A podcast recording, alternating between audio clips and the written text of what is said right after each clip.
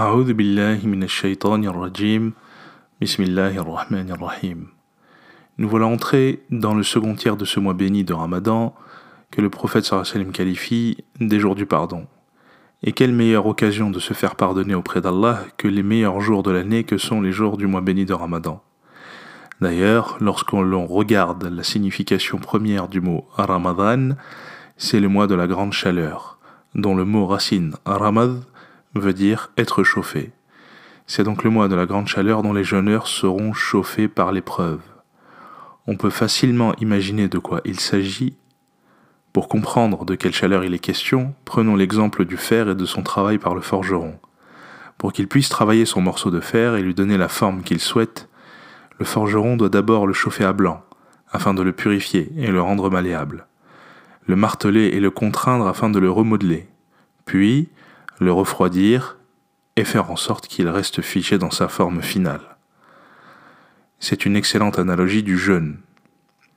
En effet, le jeûne est une chaleur en soi de par les privations dont il est composé. Il fait vivre à celui qui le pratique un ensemble d'épreuves de sorte à le purifier et l'inviter à s'améliorer. Ensuite, à l'initiative du jeûneur, une fois le mois de Ramadan terminé, de rester sur sa lancée et de continuer à entretenir les bonnes habitudes acquises durant ce mois béni. Et la fraîcheur qui suit a lieu à deux moments. Lors de la rupture du jeûne et lors de la rencontre avec Allah pour prendre connaissance de ce qu'il en est de sa récompense. En effet, d'après Abu Huraira le prophète sallallahu alayhi wa sallam a dit Allah a dit Le jeûne est pour moi et je récompense pour cela. L'homme abandonne sa passion charnelle, sa nourriture et sa boisson juste pour moi. Le jeûne est-elle un bouclier, et celui qui jeûne rencontre deux joies. Une joie quand il rompt le jeûne, et une joie quand il rencontre son Seigneur. Et certes, l'haleine du celui qui jeûne est plus agréable pour Allah que l'odeur du musc. Voici donc l'occasion de perdurer dans le bien, de se montrer patient et de s'auto-éduquer afin d'atteindre la piété. Une des voies que nous offre ce mois béni d'atteindre la piété est la lecture du Coran. En effet, elle est un bienfait à la portée de tous et a un potentiel de récompense énorme. Et de surcroît, lors du mois béni de Ramadan, le messager d'Allah a dit Le jeûne et le Coran intercéderont pour le serviteur le jour du jugement. Le jeûne dira Seigneur, je l'ai empêché de manger et d'assouvir ses envies, donc permets-moi d'intercéder en sa faveur.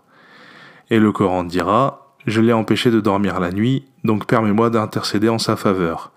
Et ils intercéderont alors en sa faveur. Afin de se rendre compte du potentiel énorme de récompense qui se cache derrière la lecture de ce livre saint qu'Allah a révélé durant ce mois béni, il faut en revenir au hadith du prophète Mohammed qui nous dit Ce Coran est un festin offert par Allah. Acceptez donc son invitation autant que vous le pouvez.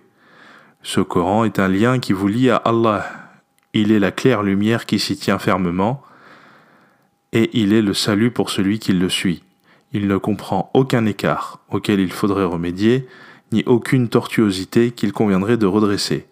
Ses merveilles n'ont pas de fin, et sa récitation fréquente n'en use pas la saveur.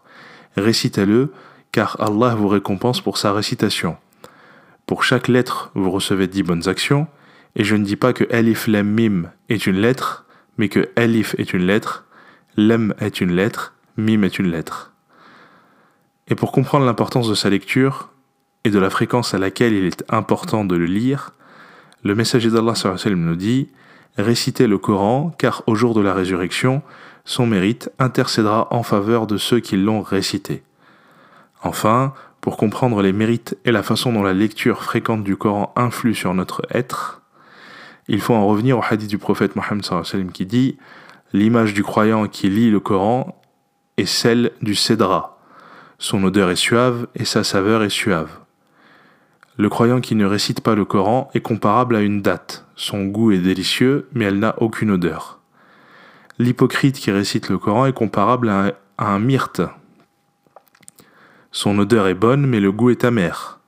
Enfin, l'hypocrite qui ne récite pas le Coran est comparable à une coloquinte. Elle n'a aucune odeur et son goût est amer. Wassalamu alaikum wa rahmatullahi wa barakatuh.